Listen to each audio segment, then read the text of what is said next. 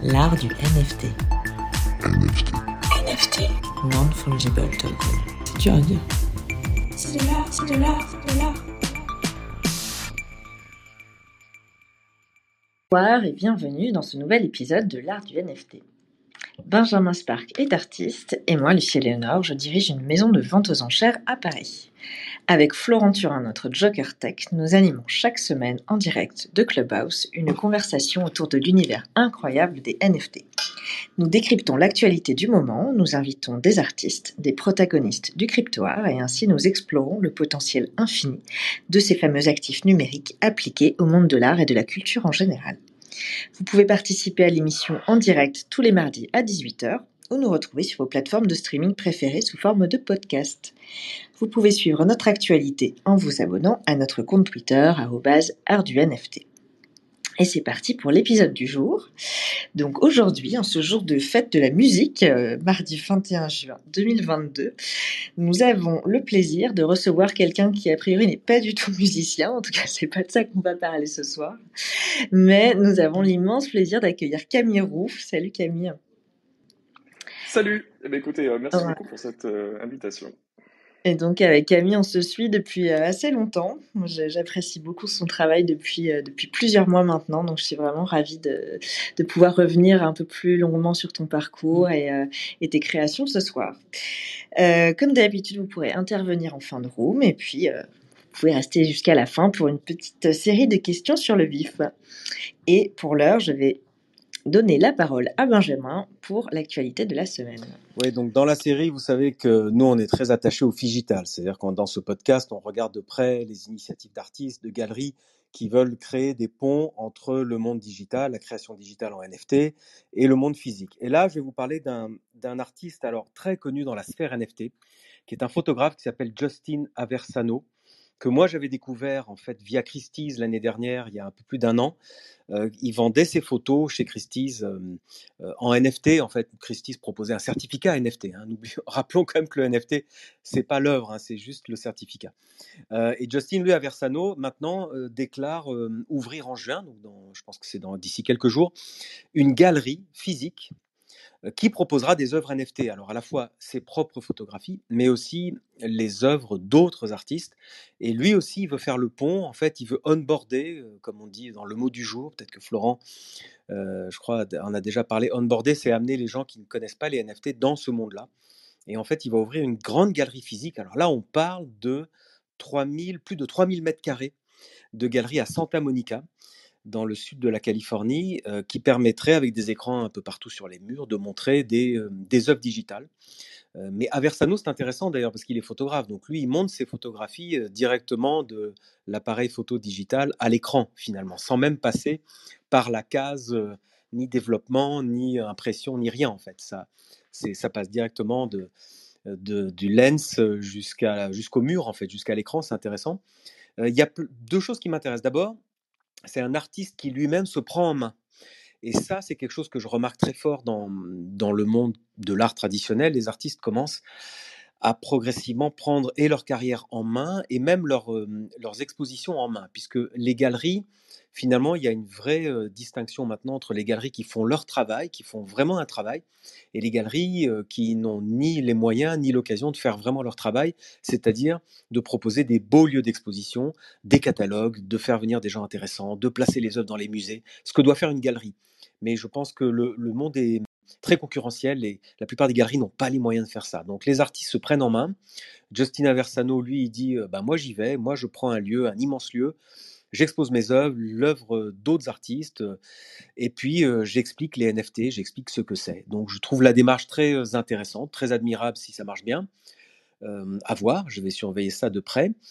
Et il y a aussi cette histoire de social token, c'est-à-dire, on en a parlé aussi dans ce podcast, c'est-à-dire, vous achetez un quantum key, donc c'est un NFT qui, est, qui est émis par Justin Aversano, et c'est un NFT qui vous donne accès, donc il y en a 1000, voilà, qui vous donnent accès à un lounge privé, qui vous donne accès à des utilities, des choses un peu exclusives, euh, un vernissage en preview, euh, et ça, ça se, peut s'acheter sur OpenSea, tout simplement.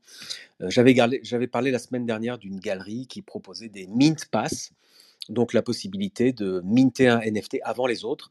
Donc bref, c'est ce qu'on appelle du social token, c'est euh, intégrer une communauté via un NFT qui vous donne des droits exclusifs euh, par rapport au grand public, voilà, tout simplement. Donc ça, c'est à suivre de près, je trouve ça intéressant, je trouve que ça, ça s'appelle la disruption. Un artiste qui expose tout seul, sans les galeries, euh, c'est nouveau. Un artiste qui va expliquer les NFT tout seul auprès du grand public, c'est nouveau. Tout ça est nouveau. on sent bien que les NFT, c'est un coup de pied dans la fourmilière du monde contemporain, de l'art contemporain, qui avait tendance un peu à se recroqueviller, à être trop exclusif. Et donc, j'aime parler de ces expériences et je vais suivre ça de très près. Et je vous donnerai des infos, bien sûr. Voilà pour aujourd'hui. Super, merci beaucoup Benjamin. C'est intéressant comme initiative et après on va voir si est-ce que lui va exposer euh, d'autres artistes, euh, est-ce que finalement il va pas reconstituer une forme de galerie. euh. Enfin voilà, c'est toujours la même question euh, autour de laquelle on tourne depuis des mois. La blockchain va-t-elle permettre de se passer complètement d'intermédiaire On verra, à suivre en tout cas. Merci beaucoup pour ce point d'actu. Et Florent, eh bien à toi pour le mot crypto de la semaine. Oui, alors j'ai la petite qui pleure à côté, donc j'espère que vous n'allez pas l'entendre. Ce sera un, gros- Euh, un, sacré mot crypto. Elle, elle a- elle a des mots crypto elle aussi. hein. c'est ça, ouais, c'est ça. Les cris de joie, les wagnu.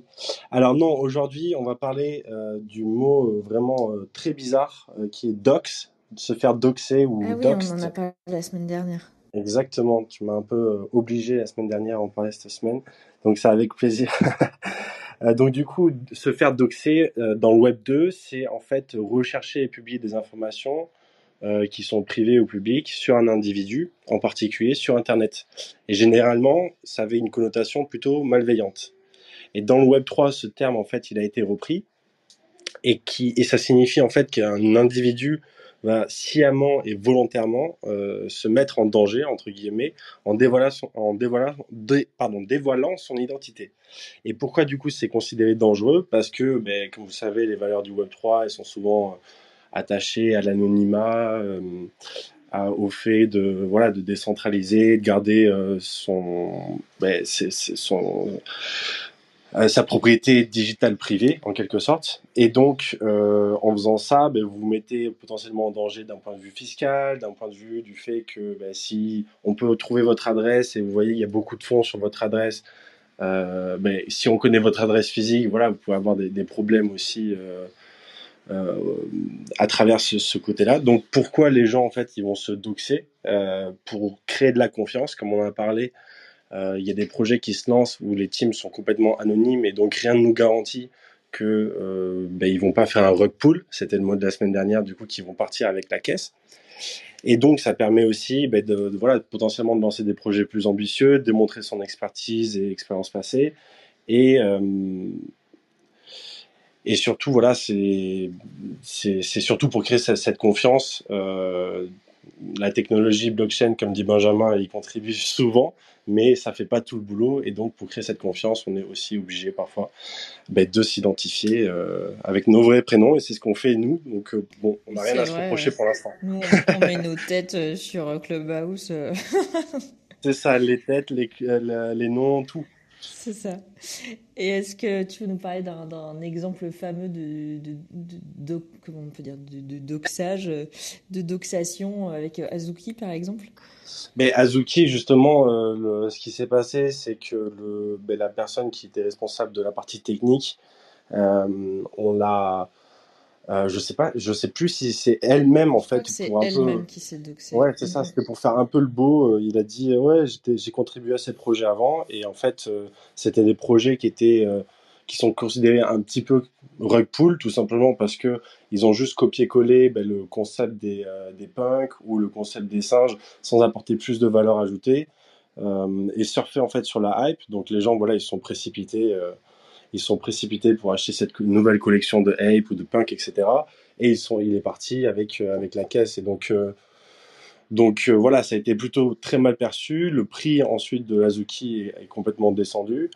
Et, et un autre exemple qui est assez connu, c'est un des cofondateurs de, Yuga Labs, qui en fait sont fait euh, sont fait doxer par NFT Plaza, je crois, il me semble, qui a qui a un média un média NFT.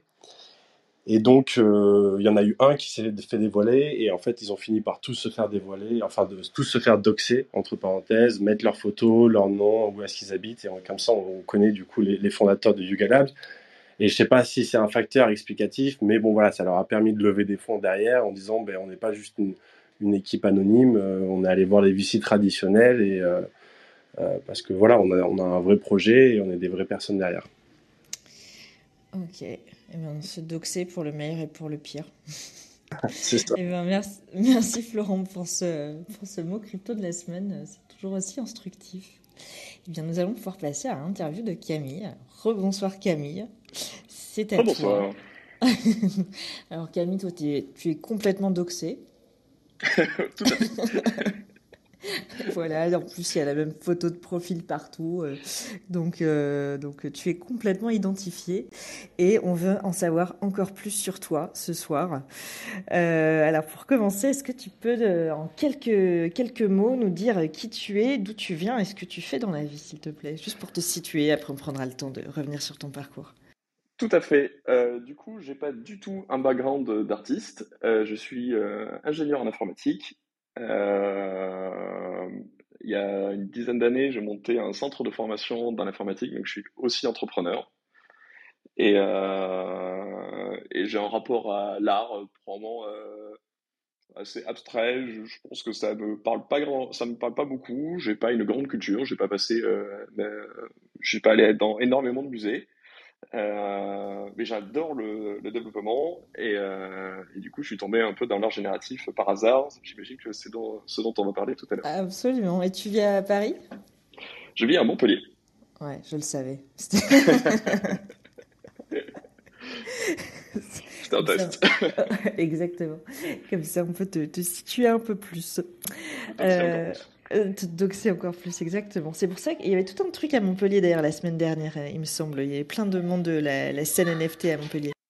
Tout à fait, il y avait un très bel événement et qui m'a permis de rencontrer euh, plein de gens intéressants et, euh, et, de, et permis de découvrir aussi que ça, ça bougeait euh, beaucoup dans la région. Donc c'était un très bon moment. Merci à la galerie Vitruvius d'avoir organisé cet événement. Euh, génial.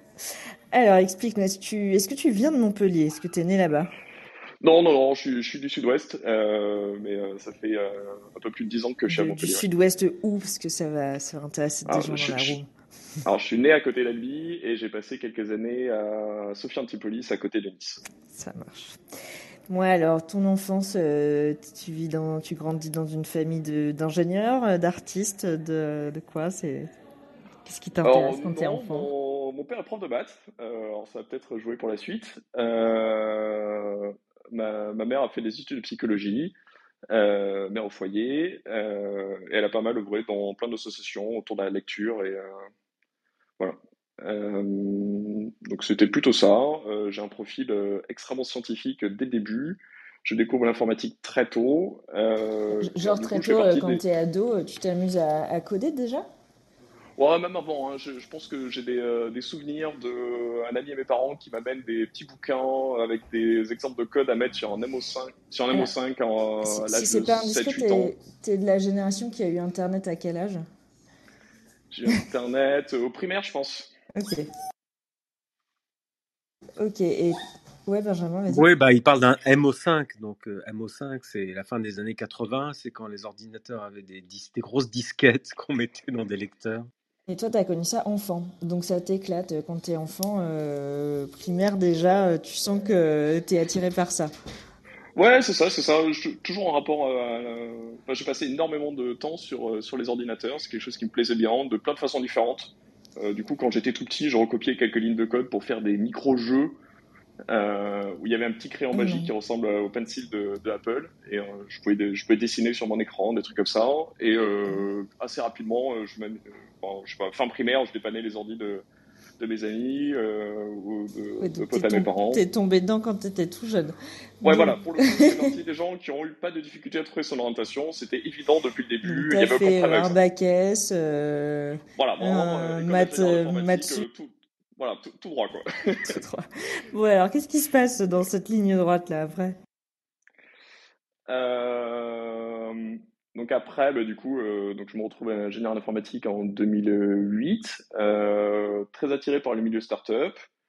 Euh, je découvre ce milieu avec grand plaisir. Le but du jeu est d'être un peu plus acteur que simplement délivrer des lignes de code et de participer au projet. Je trouvais ça, je trouvais ça très amusant. Donc, je travaille dans quelques entreprises, quelquefois CTO sur la fin, et euh, je découvre euh, l'entrepreneuriat d'un peu plus près encore avec les Startup Weekend, qui est un événement où on s'amuse à créer euh, une boîte qu'on présente demain un jury à la fin du week-end. Et ça me plaît énormément. C'est très ludique et je découvre un peu tous les voilà, tous les béabas de, de l'entrepreneuriat. On me on me fait découvrir les livres de base et je découvre un peu cet écosystème. voilà et ça, ça m'inspire beaucoup pour monter ma boîte après. Ok, donc tu montes ta boîte. Donc là, il s'agit toujours pas d'art. Euh, enfin, voilà, est, on est toujours dans les sciences. Et, et à quel moment arrive le, le, déclic alors? Quel moment tu te dis, mais euh, je peux créer à partir du code? Euh, alors, ça, ça, arrive euh, assez tard. Alors, il y a quelques bribes, je pense, en école d'ingé où on s'amuse à faire des petites simulations et euh, ça, m'amuse quand même beaucoup de travailler avec euh, du code qui produit des choses visuelles sans pour autant chercher l'esthétique. Euh, et je pense que c'est aussi ça qui m'amène à travailler dans le web plus spécialement, parce que j'ai l'impression que c'est quelque chose d'assez concret. On voit ce on voit ce qu'on fait, et je trouve ça assez agréable. Euh, il faut attendre un bon moment avant qu'il y ait une démarche artistique. Euh, il y a quelques années, euh, je me plonge dans la musique, d'abord en apprenant la guitare. Ah, mais c'est pas mal. Il y, il y, a un petit lien quand même avec ce soir. Un petit lien avec, voilà. avec l'actualité. Bon, il, il, va être, il va être court, mais on va, ça va passer par là. Donc j'apprends la guitare, passion qui m'anime toujours. Puis je tombe dans des synthés, Ableton, les synthés modulaires, et je tombe un petit peu, euh, pas longtemps, dans euh, la, la, certains frameworks comme euh, Tidal Cycle ou Sonic P qui ouais, permettent de, de générer ouais. de la musique.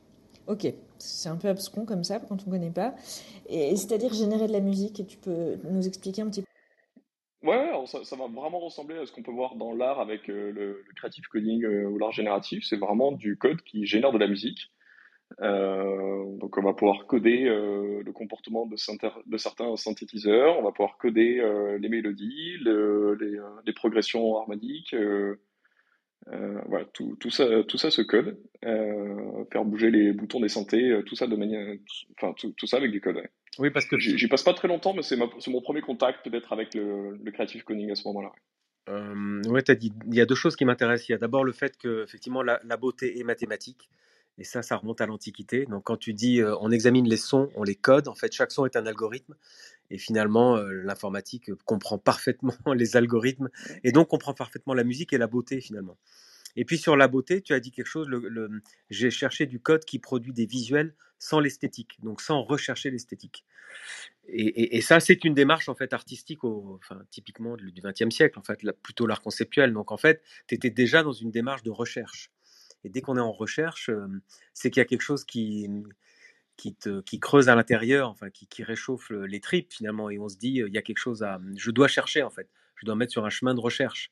Donc tu avais ça très tôt, donc tu étais déjà dans une recherche finalement. Oui, je pense. C'était discret. J'y passais pas beaucoup de temps, mais je pense que c'était un peu les. Là, on cherche un peu les origines, et je pense que voilà, on est euh, on est sur les origines, et c'est pour ça que ça a été peut-être aussi facile de, de, franchir le cap d'art génératif il y a, il y a quelques temps. Ouais. Bon, alors justement, c'était quand?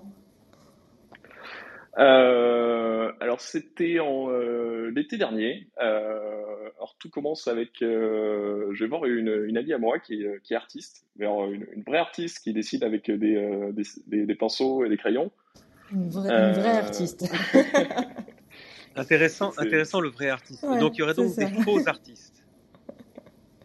On essaiera de définir les vrais, les faux voilà, artistes plus voilà. tard. donc une artiste traditionnelle ça... qui travaille, qui fait des tableaux. Oui, voilà, voilà, c'est voilà. ça que je veux dire. Euh, et je m'inclus évidemment dans les, dans les faux artistes, on pourra en parler plus tard.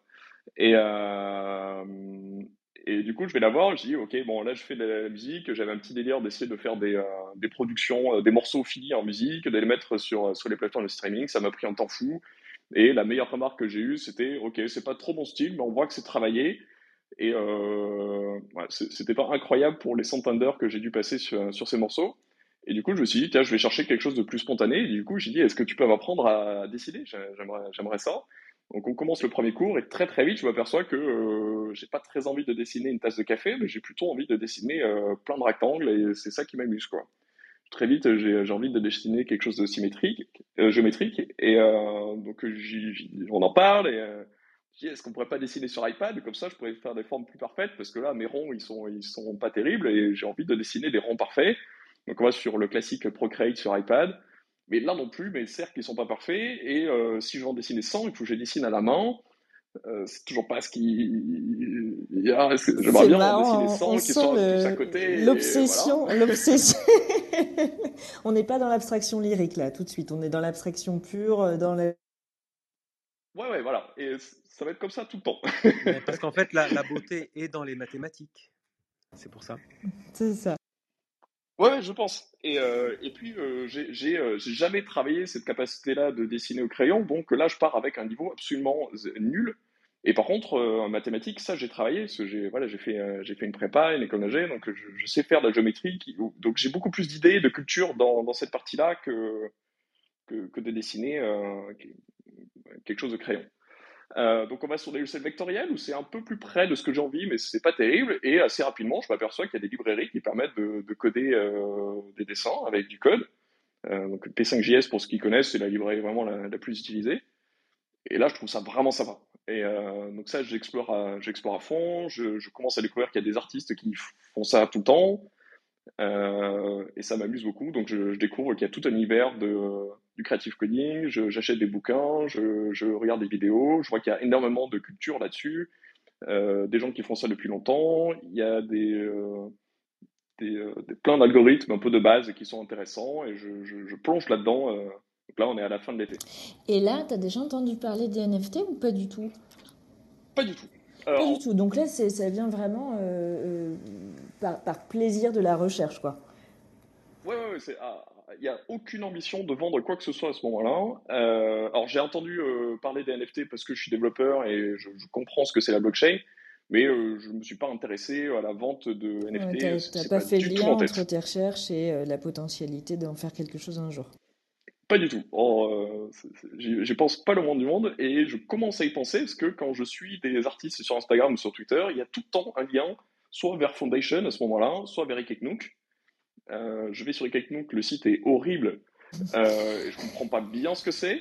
Il est Euh, euh, horrible, enfin, il est épuré, quoi. brut. Brut. Non, non, effectivement, intéressant. Je suis pas d'accord. Il est pas horrible. Il est non fonctionnel. Il On sait pas est, du tout où aller. il est faire. non orienté utilisateur. Il est, il est, il est D'accord, on non. peut y voir une certaine forme d'esthétique dedans si vous voulez. j'avais pas la chance d'avoir la, écouté la chronique de Florent, mais du coup, euh, Swap, Burn, euh, Meet me parlent pas du tout à ce moment-là et je sais pas ce que c'est. Euh, Wallet non plus, je, sais pas ce que c'est. Donc bon, évidemment très curieux, je- j'explore ce- ce- cet aspect-là et je comprends petit à petit, schématiquement, qu'à ce moment-là, donc on est à septembre dernier, les petits artistes génératifs publient sur Ikeknook et à un moment on arrive à gratter une invitation pour publier sur Foundation et on publie là-dessus. Et je connais pas encore Artblocks, etc. Ça viendra un peu plus tard. Et euh, comment tu t'es retrouvé à suivre des artistes sur Twitter? Je pense que ça a commencé plutôt sur Instagram. Euh, c'était, plutôt Insta, parce que j'avais l'habitude de ça. Donc j'ai cherché euh, art génératif, creative coding, et euh, j'ai commencé à follow les premières personnes qui, qui passaient par là, euh, Donc, quoi. Ok, donc vraiment pour découvrir. tu, euh, tu commences à faire tes recherches, euh, à, à être content de, de certaines choses euh, qui sortent finalement. Mhm. Et alors, à quel moment tu te dis, bah moi aussi, je vais essayer de les, euh, de les minter? Quel est le déclic? Alors le déclic au départ, il est vraiment en découverte plutôt technique. Donc je comprends que c'est faisable de publier sur Ikeknook. Du coup, je me dis, je vais essayer pour mieux comprendre comment ça marche. C'était vraiment par curiosité. Je vais sur le Discord de d'Ikeknook. C'est que je comprends qu'il faut que j'ai quelques Tezos, alors quelques poussières de Tezos pour euh, minter quelque chose et je les ai pas. Euh, donc je vais sur le Discord et ils offrent 0,5 Tezos qui suffisent largement euh, à publier une dizaine d'heures. Euh, et je continue On, mon on travail avec les 5. euh, on rappelle, juste une toute petite parenthèse pour Ouais. euh, les auditeurs et les auditrices qui ne seraient pas forcément euh, familiers, familières avec ça, que Tezos, c'est, euh, enfin, Ikadnook est sur une blockchain qui s'appelle Tezos, qui fonctionne avec un protocole qui s'appelle le proof of stake et qui permet d'avoir des, frais de transaction euh, complètement marginaux. Donc en fait, avec 0,5 Tezos, qui doit être aujourd'hui, ça fait quoi? Ça fait 50 centimes presque. À l'époque, peut-être 2 euros. On peut largement minter, enfin créer une, insérer une œuvre sur la blockchain, quoi. Un Créer un NFT sur Tezos. Tout à fait.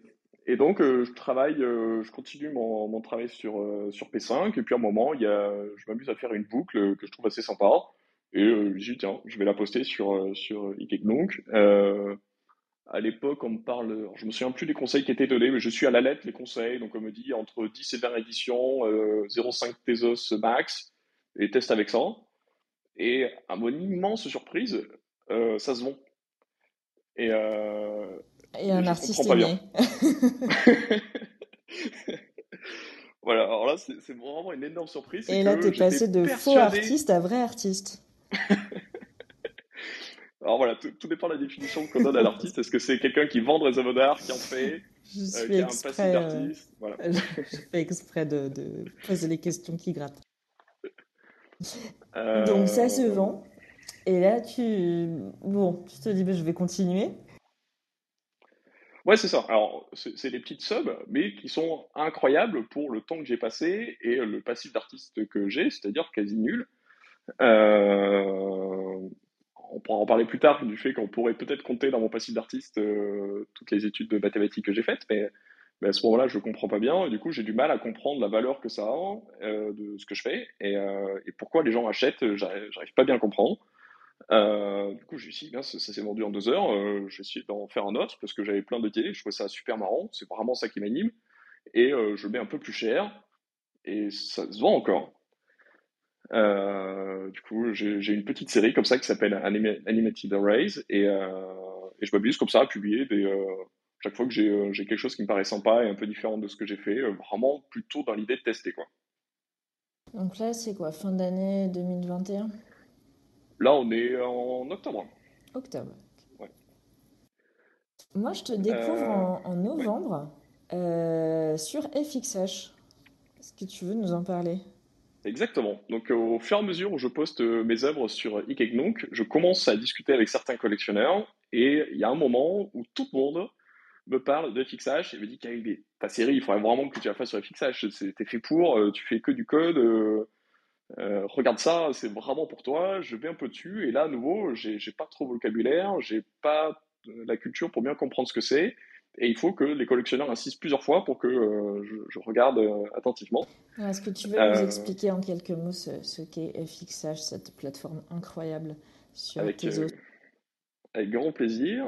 Alors, ceux qui connaissent Artblock, ça va être, ça va être le même concept. Donc, on parle de projet long form, c'est-à-dire je vais publier du code euh, qui va générer des œuvres. Donc, euh, moi, je ne connais pas les œuvres qui vont être générées parce que les œuvres vont être générées en fonction de l'identifiant de la transaction lors de l'achat. Donc, je publie du code et quand une personne achète une édition de cette œuvre, le numéro de la transaction d'achat va servir à générer l'œuvre en question. Donc moi, je publie du code qui prend un identifiant de transaction en entrée et qui génère une image, une vidéo ou une animation ou quelque chose d'interactif à la fin. Et en fait, J'étais clair? ouais, c'est hyper excitant parce que quand on achète quelque chose sur FXH, on ne sait pas du tout ce qu'on achète et ce qu'on va recevoir. Et moi, j'ai eu le déclic en achetant. Bah, mon premier achat sur FXH, c'était une de tes œuvres, Camille. Oh, génial. Et ouais, et euh, donc je t'avais, euh, je t'avais entendu en parler, je crois. Donc j'avais vu euh, bah, l'œuvre, euh, l'œuvre Sam- Sample, en fait, l'exemple. Et euh, je trouvais ça magnifique. Donc je me suis dit, ah, bah, je, je vais m'en acheter un. Et puis donc je vais sur FXH, je mint le truc. Et en fait, le fait même de minter, on est finalement un peu co-créateur euh, de l'œuvre. Et là, mais j'avais, j'avais pas compris. Et là, je vois que ce qui sort, bah, c'est toujours aussi magnifique, mais ça n'a rien à voir avec ce que j'avais vu. Je me dis, non, j'ai pas compris. Du coup, j'en ai racheté une deuxième qui n'avait non plus rien à voir. Alors, évidemment, on est dans le même univers, le même type de forme et de couleur, mais euh, c'est. Enfin voilà, c'était une vraie découverte de, de me dire, mais en fait, on, on achète un peu au hasard. En même temps, on co-crée l'œuvre. Et euh, je sais pas, c'est, génial comme expérience. Oh, C'est trop bien d'avoir ton, ton parcours d'acheteuse. Ouais. Quand on regarde sur euh, sur FXH, donc il y a euh, Lucie Léonore parlait de couleurs, donc effectivement, je vois qu'il y a tout le temps le turquoise, le rouge, le blanc et le orange, apparemment, qui se mélangent dans, dans des formes très variables. Euh, ça, tu peux, le définir dans le code, tu peux dire au- à l'algorithme, voilà, tu ne vas utiliser que ces quatre couleurs ou cinq couleurs. C'est comme ça que ça marche? Oui, on, est extrêmement libre sur, sur ce qu'on peut faire. hein. Euh, faut imaginer qu'on on, on code euh, avec un peu l'équivalent de Paint sous Windows, mais avec du code, quoi. Donc, on peut faire à peu près les mêmes choses. hein. C'est, c'est très basique. Donc, on va dessiner des rectangles, des cercles, des petits dégradés. Et déjà, ça commence à être compliqué. Je parle d'une librairie qui s'appelle P5 qui est la plus utilisée. Il y a, d'autres façons de faire, mais le plus couramment, c'est qu'on on dessine ses œuvres avec des, euh, des formes extrêmement basiques. Et c'est vraiment la multiplication de ces, formes qui, peut faire quelque chose de complexe. Donc effectivement, euh, dans mon code, je suis libre d'utiliser ce que je veux. Et euh, la palette de couleurs, elle a une histoire, c'est que ben, lors de ma toute première œuvre sur euh, j'ai aucune idée des couleurs utilisées. Je vais sur un site de palette, euh, je prends une palette qui me plaît bien, et, euh, et c'est toujours celle que j'utilise aujourd'hui. Ah oui. marrant. Donc c'est comme, c'est comme une signature finalement, là, ces quatre couleurs. euh. C'est devenu une signature, sauf que c'est une palette très connue, donc je ne suis pas le seul à utiliser cette palette.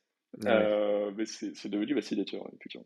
Et donc pour, pour les artistes qui nous écoutent, c'est intéressant. Je vois que le Mint, enfin, il y a des éditions de 200, voire même 300. Euh, ce qui te permet peut-être de vendre euh, de manière accessible, hein, puisque je crois que pour euh, 10, 15, peut-être 10, 10 thèses, ce qui doit faire à peu près quoi, 15 euros, on peut, on peut s'offrir une de tes œuvres, mais donc l'édition est, en- est en 200 exemplaires, ce qui est compréhensible évidemment. Donc toi, ça te permet de, de, de, de toucher un maximum de collectionneurs en disant, vous pouvez, mon œuvre est accessible en fait, donc tu, tu, tu, tu élargis ta communauté. c'est quand même 200 œuvres uniques puisqu'elles sont générées à chaque fois. Enfin, à chaque mint, euh, chaque œuvre est différente. Donc ce sont des éditions d'œuvres uniques. Ah oui, intéressant. hein, ok, ok, ok. Eh oui, c'est ça qui est génial Oui, avec l'art génératif. En fait, c'est dans la série. Par exemple, là, je suis devant Circular Murmuration, les, murmures en cercle. Donc, il y en a 200 qui ont été mintés, donc il y a eu 200 NFT. Mais à chaque fois, finalement, ils sont tous différents, en fait. Ils sont Donc, absolument tous différents, effectivement, parce qu'ils ont tous été achetés des moments différents, donc avec un identifiant de transaction différent, et ça génère des œuvres euh, totalement différentes. Et je, je, je vais peut-être pouvoir parler un petit peu de, de, ce qui est, euh, de ce qui est aléatoire ou pas dedans, si, euh, si Ah vous ouais, carrément. Vas-y, raconte-nous.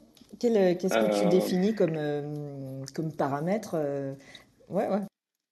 Alors, on peut prendre peut-être un exemple plus, euh, plus concret. Euh, je, vais parler- je vais prendre par exemple un projet qui s'appelle River, euh, donc qui est des, euh, des petites villes avec une mer dessus. Alors, je prends, je prends Ouais, ça parce que du coup, je pourrais nommer, euh, je pourrais nommer les choses facilement en fait. Ouais, puis c'est les premières que j'ai achetées euh, justement sur FXH.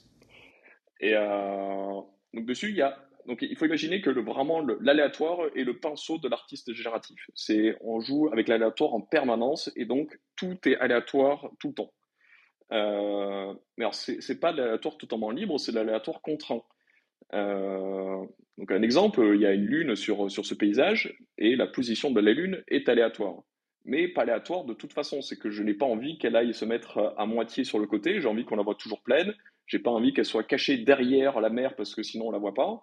Et donc en fait c'est de l'aléatoire, elle est, euh, elle est, elle est répartie entre la droite et la gauche et sur la partie haute, mais elle peut pas être ailleurs. Et je pourrais même choisir la distribution, c'est que je pourrais par exemple vouloir un aléatoire où la lune est plus au centre ou plus sur les côtés, et pas forcément que la distribution soit linéaire.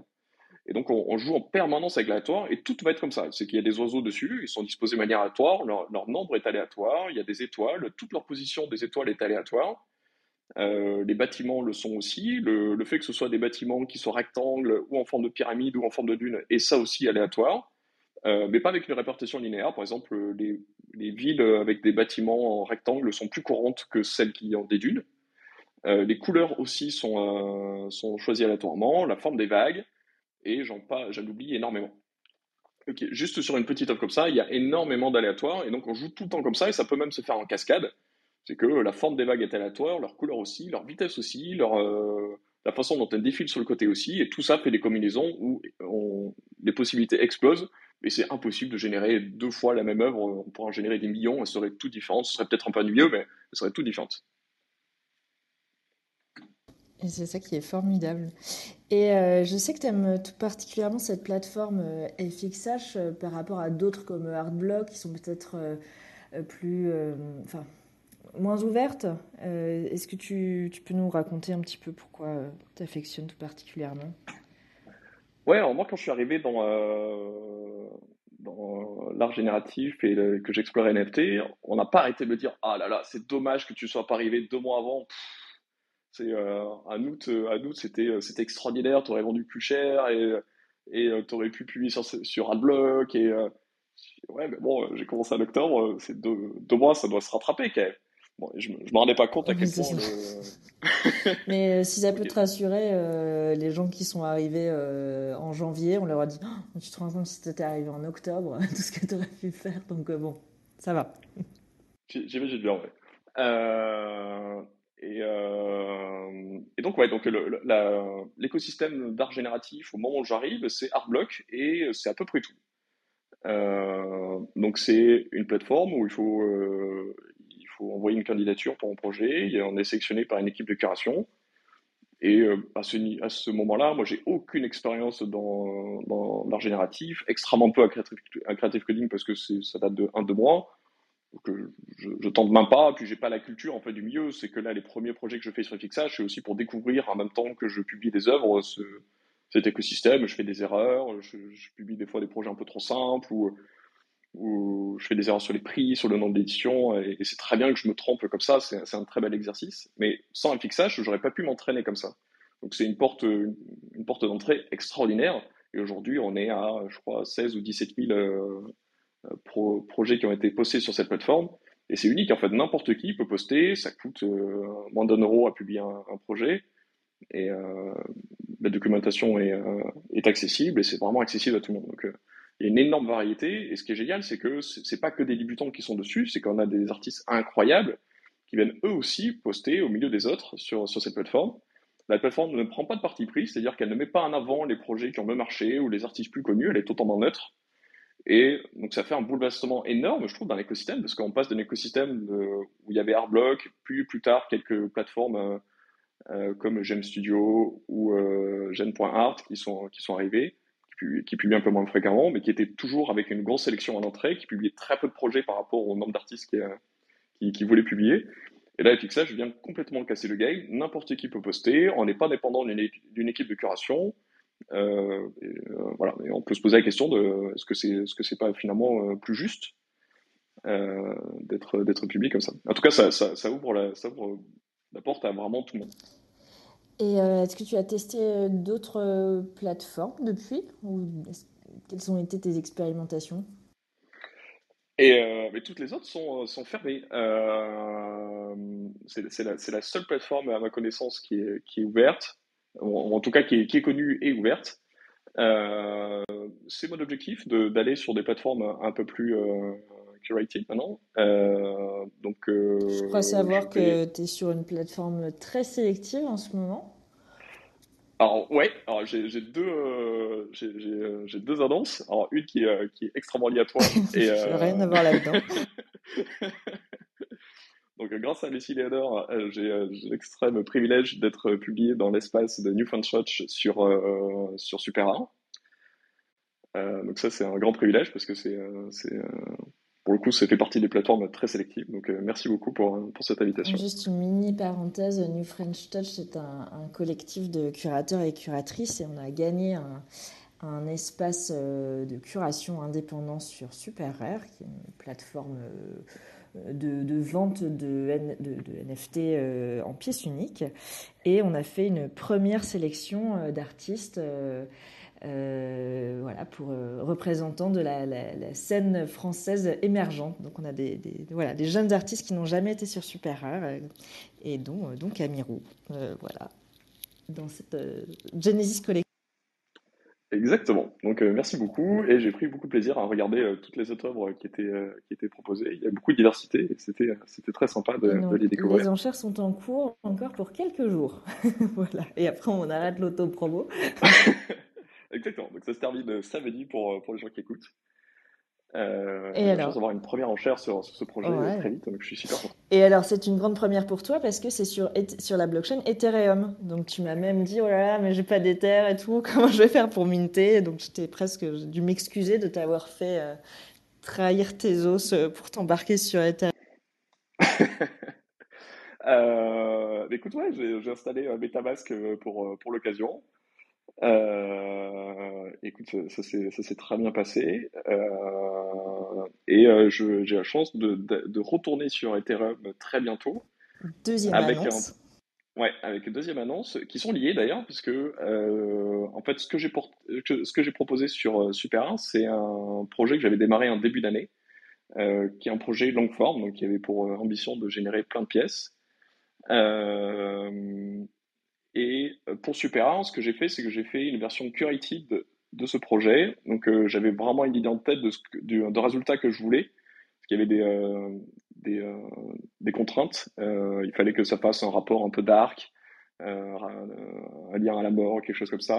Et je me souvenais d'avoir eu un résultat, un moment qui faisait un peu trace de sang sur une fourrure.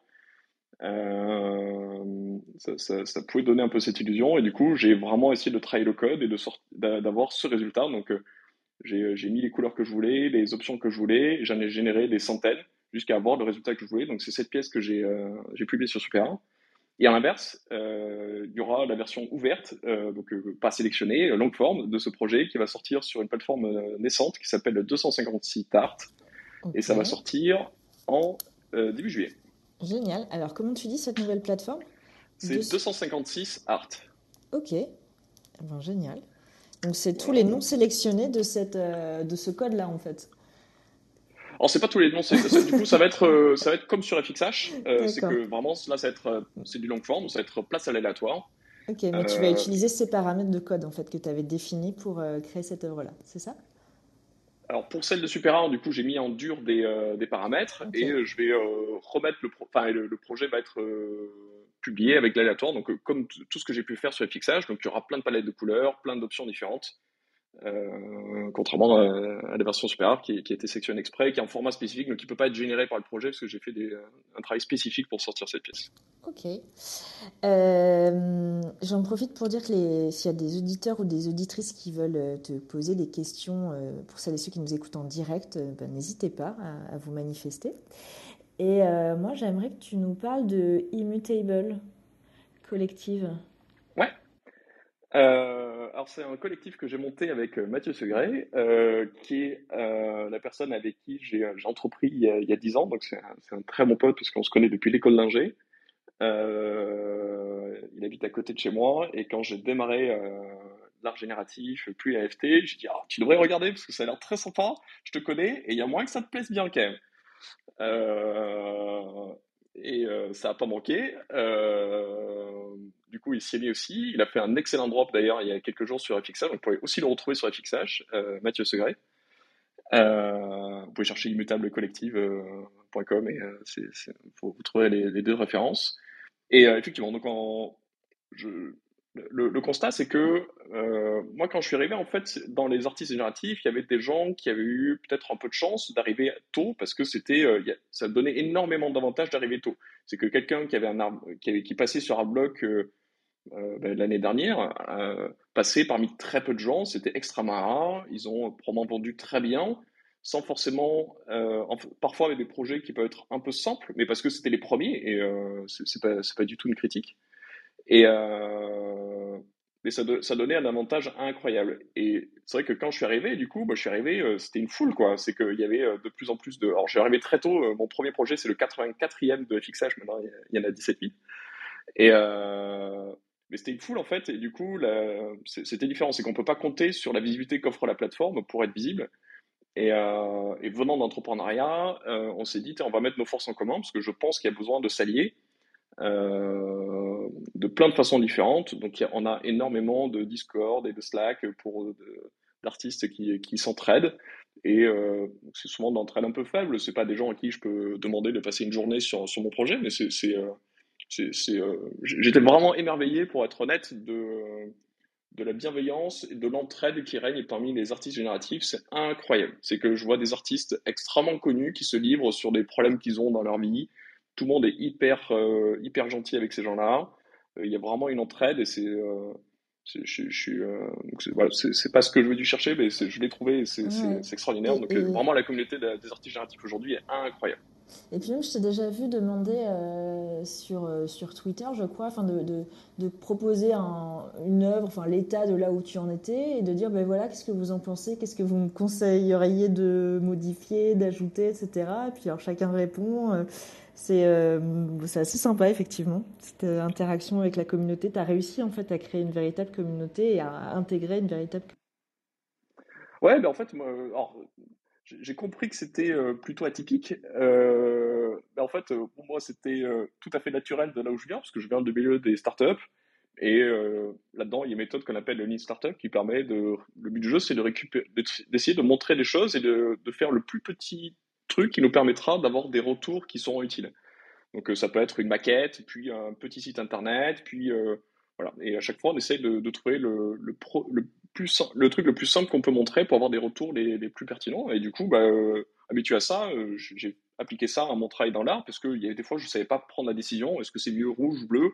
Je ne savais pas. Et du coup, je me suis dit, bah, je vais demander aux gens qui me suivent, c'est probablement eux qui achèteront plus tard. Et donc en, en fait, c'était assez évident et j'ai compris que les gens étaient assez étonnés de ça plus tard, donc euh, ça se faisait pas trop. Et euh, voilà, vraiment, pour moi, c'était évident avec la culture que j'avais. Super. Est-ce que euh, Florent, ouais, tu, tu souhaites intervenir? Ben, je voulais justement te poser une question par rapport à- au fait que voilà, tu as un passé d'entrepreneur, maintenant tu as, une vie d'artiste. Euh, et euh, si euh, justement tu es déjà créateur dans, dans le Web3, est-ce que toi, ça t'intéresserait justement de, de creuser plus encore le, cet univers d'un point de vue acteur plus qu'utilisateur et, et artiste? Euh, est-ce que tu vois des, des opportunités? Est-ce que c'est ou c'est quelque chose qui te fait peut-être, euh, enfin voilà, qui fait peut-être peur? vu que c'est un monde nouveau, euh, qu'est-ce que qu'est-ce que tu penses justement de l'entrepreneuriat dans le Web3? Alors, je, suis déjà entrepreneur une fois et, euh, c'est déjà très bien. Euh, du coup, euh, j'aimais beaucoup l'idée que l'art reste quelque chose de, très ludique. Donc, je, je pense pas entreprendre tout de suite dans, le Web 3, même si effectivement il y a plein de choses marrantes. Par contre, je trouve ça extraordinaire d'être spectateur de ce qui se passe. Euh, alors, moi, ce que je connais, c'est plutôt l'univers Tezos, mais je vois des plateformes naître euh, tous les mois. Euh, je peux en citer quelques-unes qui m'ont fait marrer dernièrement. Tout dernièrement, il y a typed.art, où il faut imaginer un genre de e-nook où on publie du texte, c'est tout. Très. c'est sorti. Donc c'est extrêmement récent. Oh, C'est C'est un peu aride aussi, non? C'est aussi aride. C'est ça. Alors, tu- comment tu dis? Je vais, C'est type euh, T-Y-P-E-D point art. Ok. Voilà, donc c'est sorti, euh, y a, il y a- enfin, j'ai entendu parler il y a 2-3 jours, il y a déjà euh, 2000, euh, plus de 2000 euh, textes qui ont été postés dessus. Euh, voilà. Et, et j'adore le fait que, probablement, c'est, je, je connais pas les gens qui sont derrière, mais j'imagine que ça, ça se fait assez simplement, peut-être en quelques jours de travail, ou, peut-être un peu plus, mais c'est, pas, ça n'a pas un look professionnel, et je trouve ça trop bien qu'il y ait des gens qui ouais. puissent entreprendre là-dessus. Ça ressemble euh, à des sites de, de typographie, de, de fonte. Ouais, assez c'est vrai. Et euh. On pourrait citer aussi euh, 8 Bidou, par exemple, que- qui était, euh, qui, a, qui, a, qui a fait pas mal parler il y a quelques mois, je pense. Ouais, alors moi Euh, j'ai jamais trop compris euh, le principe de, de 8 bidou, 8 bidou. Voilà, donc on est toujours sur des interfaces arides, euh, fait avec des gens qui font pas que ça. hein. Là, c'est quelqu'un qui est au Japon, qui a un, qui a un travail euh, de tous les jours et qui du coup fait ça probablement dans son passe-temps. Euh, donc ça s'appelle 8bidou.com et le but du jeu c'était de publier euh, du pixel art sur des formats précis. Donc d'abord 8 sur 8, puis je crois qu'il y a eu 24 sur 24 avec des contraintes sur les couleurs. Euh, et voilà, c'était super marrant de voir ça. Un autre projet qui était sympa auquel j'ai eu la chance de, par- de participer, c'était la, la Blind Gallery de Calo, où euh, donc ça s'est sorti assez récemment, euh, c'était il y a deux trois semaines je pense. Euh, il a choisi une vingtaine d'artistes. Il nous a il nous a donné un thème, il nous a fait travailler chacun de notre côté. Il nous a demandé de pas faire le style qu'on a l'habitude de faire pour pas qu'on soit reconnaissable. Et les œuvres ont été mises en vente sans que on sache qui est l'auteur. Oh, C'est drôle. Et donc, on pouvait acheter des passes, choisir les pièces qu'on voulait acheter avec ces passes. Et une fois que tout le monde avait acheté, ses- euh, acheté l'œuvre, il y, a eu le reveal des, euh, des artistes qui avaient participé. Voilà. Et là aussi, c'était euh, une innovation simple sur des contrats, mais et on, on voit ça quand même très fréquemment, donc ça innove énormément. Rien, rien que sur la partie artistique de, de- de- sur mon petit univers. Et donc là, on voit que tu es, quand même très prolifique. Euh, Est-ce que tu es encore ingénieur ou tu es artiste à plein temps maintenant? Alors, je suis toujours ingénieur, c'est que euh, la société que, que j'ai montée avec Mathieu est toujours notre priorité. Euh, on a la chance d'avoir euh, beaucoup œuvré au fait d'être assez libre et de se débarrasser de nombreuses contraintes, donc ça nous permet d'être assez libre pour faire aussi de l'art à côté. Mais euh, voilà, euh, la stabilité de notre société évidemment passe avant. euh, elle est, évidemment plus facile à appréhender que la stabilité dans, dans l'art. C'est quelque chose que j'ai démarré récemment. Il y a plein d'incertitudes. Donc, pour l'instant, c'est vraiment du loisir, un challenge. Et, et voilà, mon, objectif là maintenant, c'est d'a- d'arriver à, pro- à proposer des, longues formes sur des grosses plateformes, type Arblock. Et euh, ça, c'est mon prochain challenge. Ok. Benjamin, tu on t'a pas beaucoup entendu. Non, effectivement, non, je reprends ce que disait Florent. C'est vrai qu'on a, on a envie de, de demander à Camille. Il, il pourra avoir l'envergure finalement de, de lancer une- sa propre plateforme finalement. Parce que ce sont des initiatives d'ingénieurs, des initiatives de- d'ingénieurs, mais créatifs. Et finalement, tu pourrais onboarder aussi toute une, toute une génération d'artistes nouveaux euh, qui ont besoin d'accompagnement technologique et d'accompagnement créatif finalement. Et je pense que tu serais à même de faire les deux. Et est-ce que ton passé d'entrepreneur t'amènerait vers ça peut-être?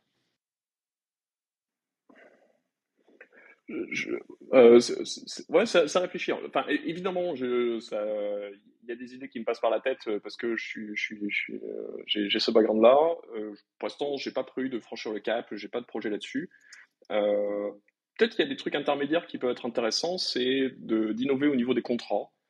Euh, parce que du coup, je resterai toujours dans, euh, dans la partie artistique. Je crois que le dernier épisode en parlait d'ailleurs. Euh, sur, par exemple, le fait qu'il se passe quelque chose quand on brûle une œuvre. Et il y a, il y a beaucoup de trucs marrants à, à faire sur, sur, sur les contrats et qui peuvent rester très artistiques. On pourrait, je sais pas, on pourrait imaginer, on achète deux œuvres, on les merge et ça fait un enfant. Et je sais pas, il y a plein de choses marrantes comme ça. Donc ça, ça pourrait être marrant parce que ça serait vraiment au sein encore de la partie artistique. Euh, tu, tu codes tes propres contrats, enfin, t'écris tes propres smart contracts ou, ou- ou pas? Toi, Non, non, pas, pour l'instant, pas pas développeur blockchain, ouais. Non, non, pour, pour l'instant, pas du tout. Euh, je suis vraiment spectateur de ça. Je regardais un petit peu comment ça faisait, mais je, non, je, je suis vraiment pas expert. Euh, mais ce, ce serait marrant. Je, je, Mm. je pense qu'avant de développer une plateforme ou quelque chose comme ça, ce serait plutôt, plutôt ça qui pourrait m'intéresser, puisqu'on peut y aller avec, en faisant des petits pas. Et de toute façon, le, une plateforme, c'est aussi les contrats. Donc ce serait un, un premier pas peut-être. C'est pas un objectif à, à court terme. Là, le but du jeu, c'est plutôt de, de devenir peut-être un vrai artiste euh, et, euh, et de continuer ce challenge de euh, ouais je sais pas de plutôt plutôt faire ça ouais. On a tourné autour de la question euh, pendant tout le podcast. Qu'est-ce qu'on pourrait donner comme définition du vrai artiste euh, selon toi? Qu'est-ce qui te donnerait la légitimité euh, aujourd'hui?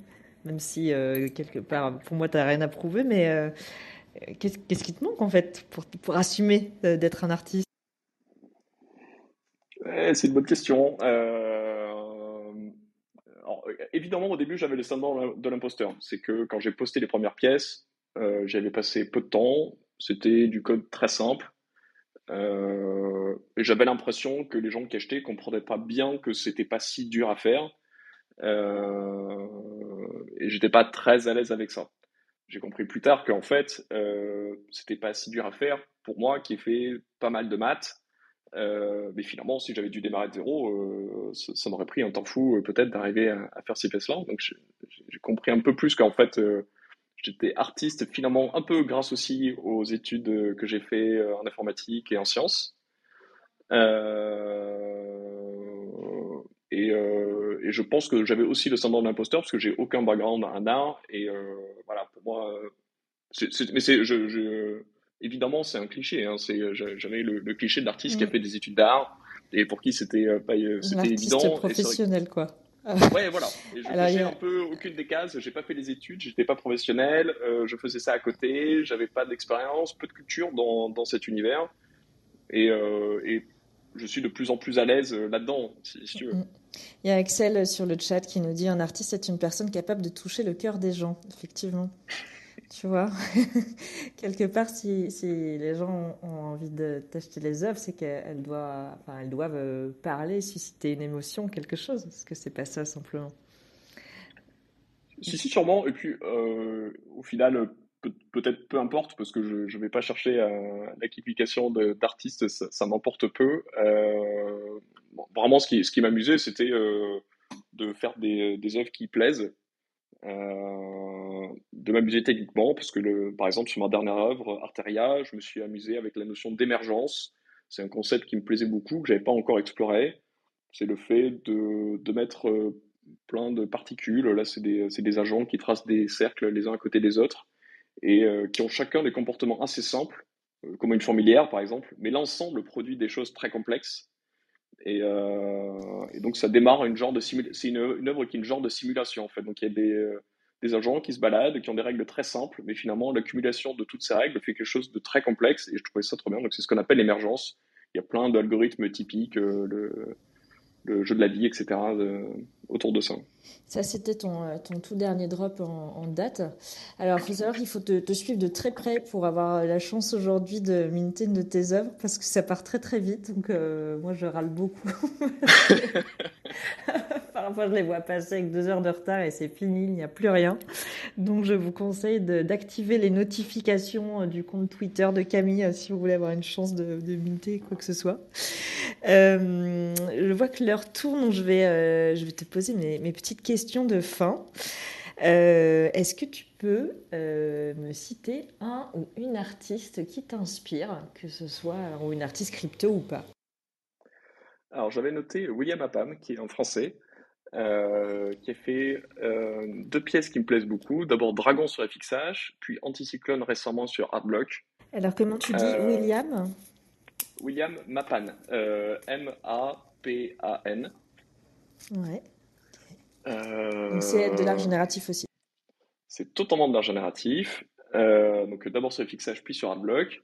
Euh, j'ai beaucoup aimé parce que il va chercher des fois, alors je, je sais pas si j'apprécie que je dise ça, mais un côté sale, mais sale au sens un peu comme on mettrait une disto sur une guitare électrique Ouais, un peu glitch, quoi. Voilà. Alors c'est pas glitch, C'est euh, pas sera glitch. plus. Non, c'est pas glitch, plus un. euh, Les, les, les textures sont pas lisses. Euh, Il y Ouais, a, y du bruit, il y a du. Mm. Euh, et Du il bruit, travaille oui. avec énormément de couches, c'est très mathématique, mais on l'oublie complètement. Euh, et je trouve qu'il est très fort parce que il arrive. Je trouve que dans, dans l'art génératif, il peut y avoir une recherche de l'esthétique, mais une esthétique peut-être facile à comprendre, quelque chose qui ressemble déjà à des choses qu'on trouve belles. Euh, et du coup, peut-être que là-dedans, on pourrait classer euh, des paysages, des, des, euh, il y a- on voit beaucoup de, de dessins de la nature, par exemple. Et de l'autre côté, on peut avoir quelque chose de très mathématique, aller chercher énormément d'entropie, de laisser de la liberté. Et je trouve qu'il arrive à mélanger les deux. C'est à la fois esthétique et je trouve de manière assez évidente, et à la fois très mathématique. Ouais, et je trouve ça très élégant. C'est très texturé, en fait, pour de l'art génératif. Mm, mm. Donc vous pouvez voir de- Anticyclone sur Hardblock, je, je trouve ça très beau. Un peu noisy, ouais, c'est ça, un peu noisy, euh, dit-on sur le chat. Euh, bah, Et, super, autre chose que j'aime ouais. beaucoup, c'est que c'est dans sa démarche, c'est qu'il il prend son temps. Euh, il- je crois qu'il s'est passé six mois entre ces deux pièces. Il va pas du tout vite. Il prend son temps. C'est extrêmement travaillé et, euh, et c'est très inspirant. Et je, je vois aussi que je ralentis énormément dans, la publication de ce que je fais. Donc, je, Ouais. plus- je- ça- il m'a inspiré beaucoup dans sa démarche. Créer de la rareté, important dans une. euh, Quand on, quand on commence à travailler euh, sa carrière artistique. Euh, alors, est-ce que toi, tu collectionnes?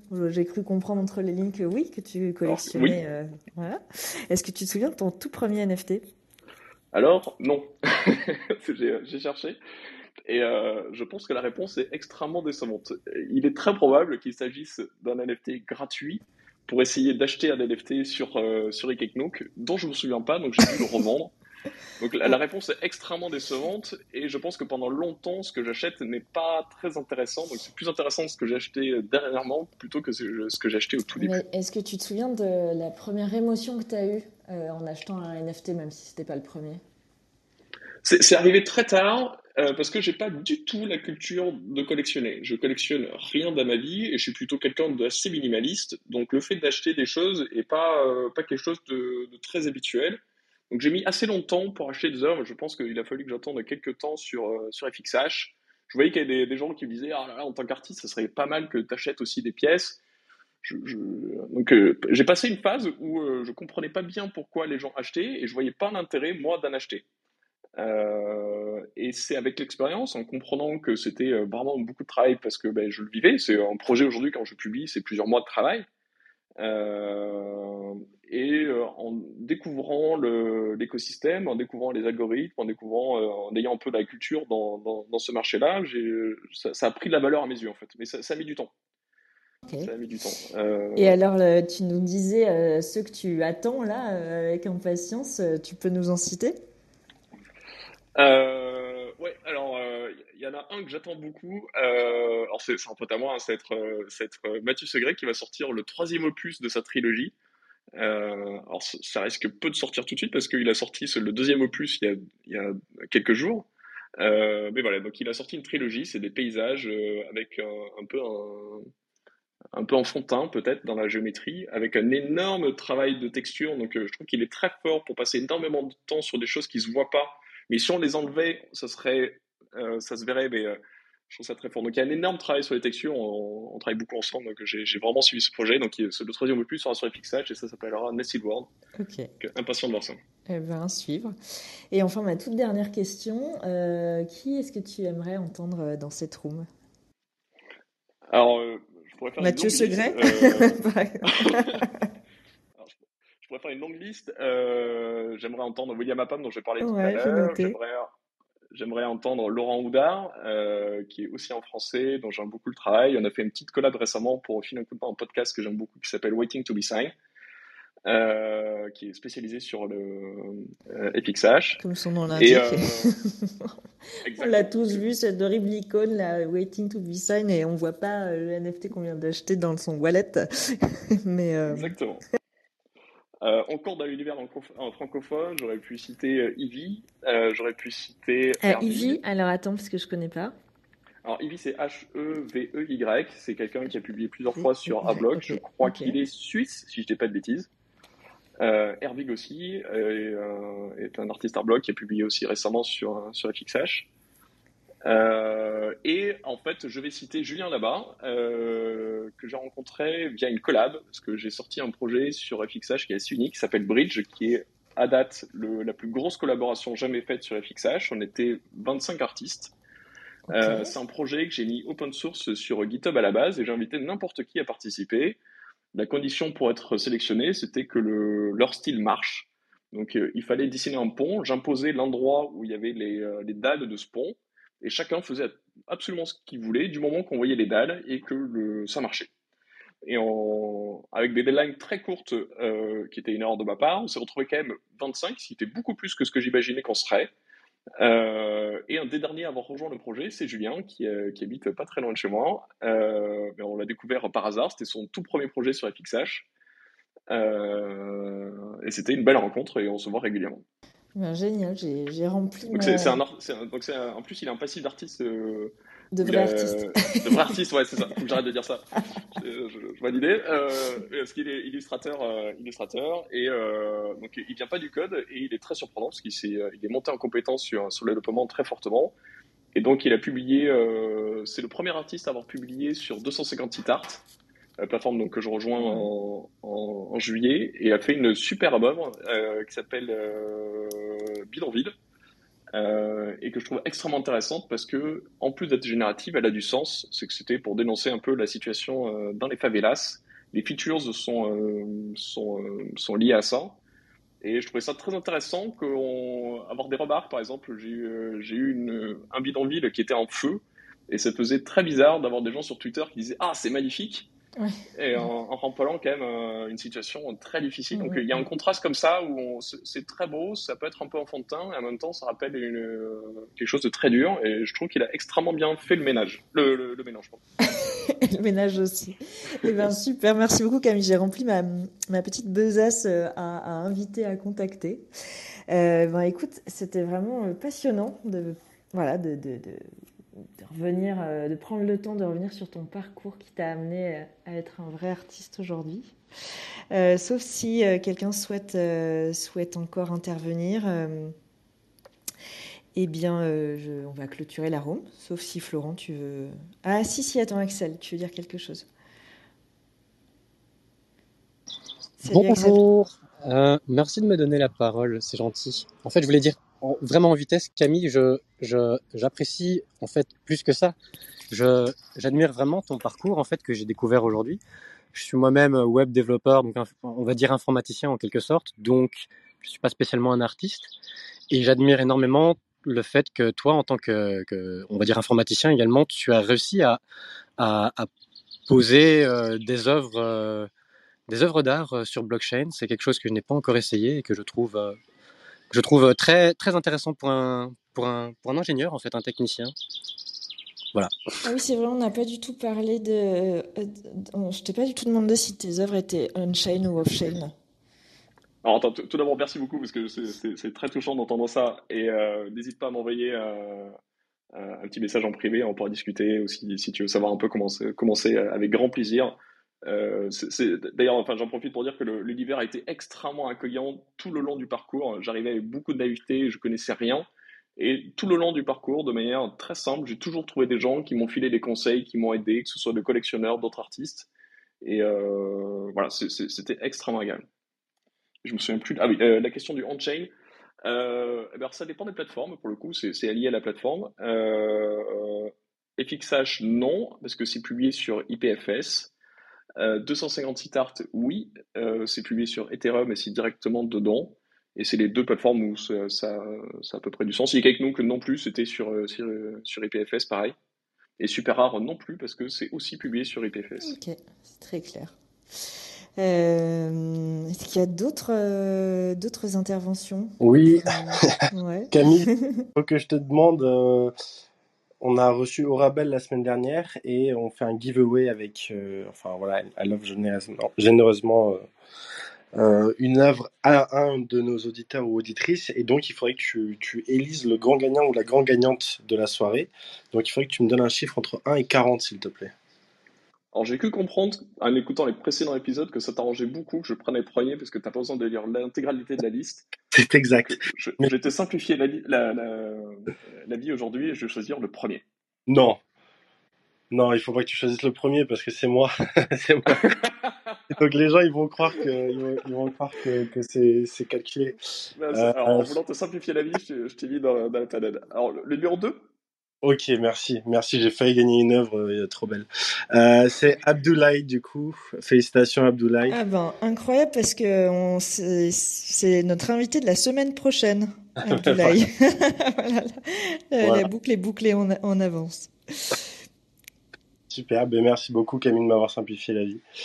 Euh, et pour épisode aussi, c'était c'était génial de, de découvrir. C'est toujours un régal de découvrir euh, l'envers du décor et surtout que tu as eu une super expérience euh, en tant que en tant que nouvelle artiste, on va dire, dans ce nouveau monde. Donc euh, c'est c'est trop bien d'entendre ça. Eh bien, merci infiniment. Et là, il faut Ouais, vraiment qu'on clôture la room et, et on aura l'occasion de, de, de, bah, de- de- de rediscuter. Euh, De toute façon, euh, tu es joignable en DM euh, sur Twitter euh, et autres, j'imagine. Tout à fait. Merci Et, beaucoup euh, pour cette invitation, c'était euh, c'était très sympa. Euh, je suis très touché de l'invitation. Et effectivement, euh, voilà, euh, à mon tour de rendre la balle, donc s'il y, a- s'il y a des gens qui ont besoin de conseils ou autres, euh, mes DM sont ouverts. Eh bien, merci infiniment et très belle soirée à tous et à toutes. Merci beaucoup. Bonne soirée. L'art du NFT, NFT. NFT. Non-Fungible Token. C'est dur à dire. C'est de l'art, c'est de l'art, c'est de l'art.